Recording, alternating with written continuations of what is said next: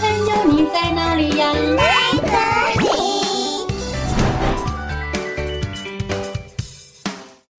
大家好，我是佳佳老师。小朋友，你有养过猫吗？故事中的猫和它的主人穷到只剩下一个鮪鱼罐头了，到底他们该怎么办呢？今天佳佳老师要说的故事就叫做《穿靴子的猫》，文字作者与图画作者是金井彩乃。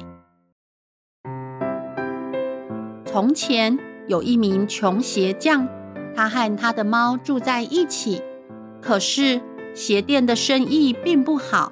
当他们一起吃最后一个鮪鱼罐头时，鞋匠说：“猫啊，如果再没有新订单，恐怕我们就得吃土了。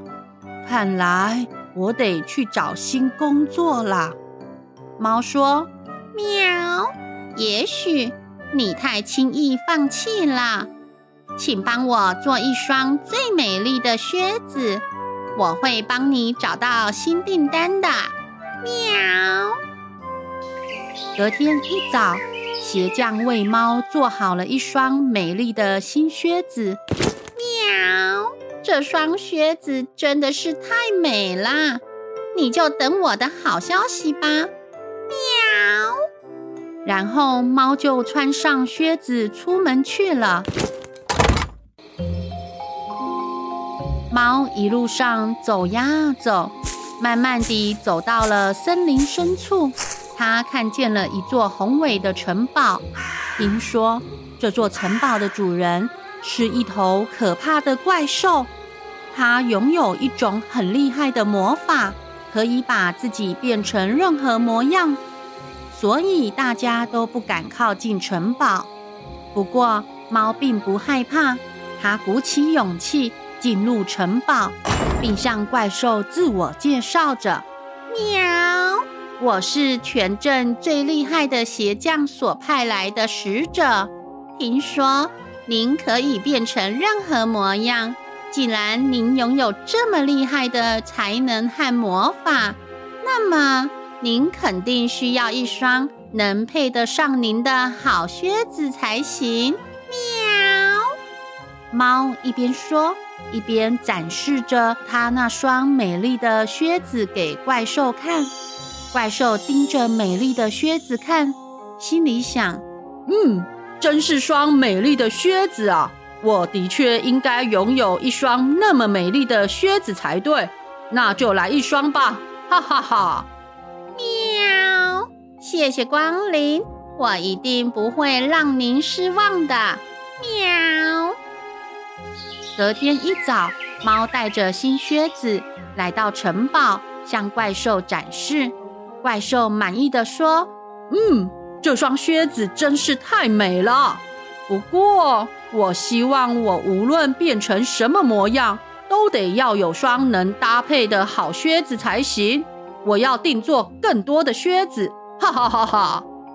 于是，怪兽向猫定做了一双又一双的靴子。在这段期间，猫都会去城堡找怪兽。怪兽会把自己变成大熊、乌龟、狸猫、公鸡、斑马、猴子，还有大象等各种模样，让猫帮它量各种不同尺寸的脚。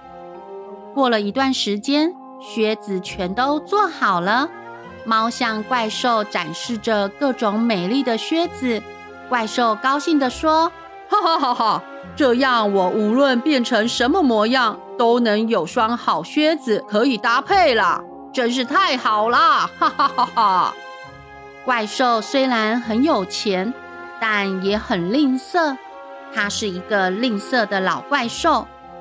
当猫要跟怪兽收钱的时候，怪兽立刻把自己变成恐怖的发狂野兽。它大吼着说：“哇哦！”我可是了不起又法力无边的怪兽，这些靴子本来就是我的，我可是不会付钱的。然后怪兽就把猫丢出了城堡被抛到半空中的猫使出一个漂亮的后空翻完美落地。喵居然敢不付钱？没关系我有一个大胆的想法。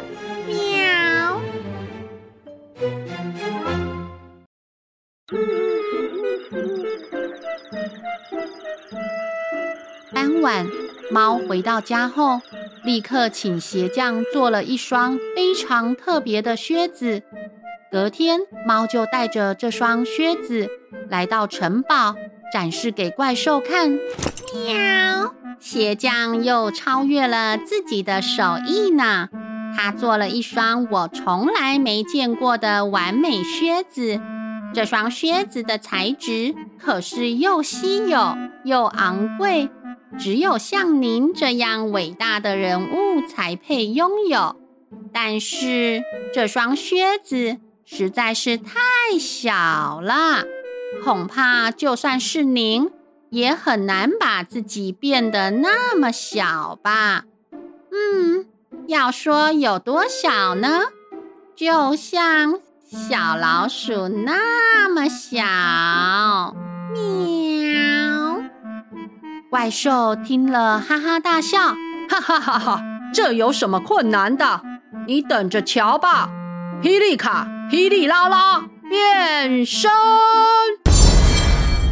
然后怪兽就变成了一只小老鼠，它得意的边穿靴子边说：“哈哈，你看我这样的尺寸是不是刚刚好啊？”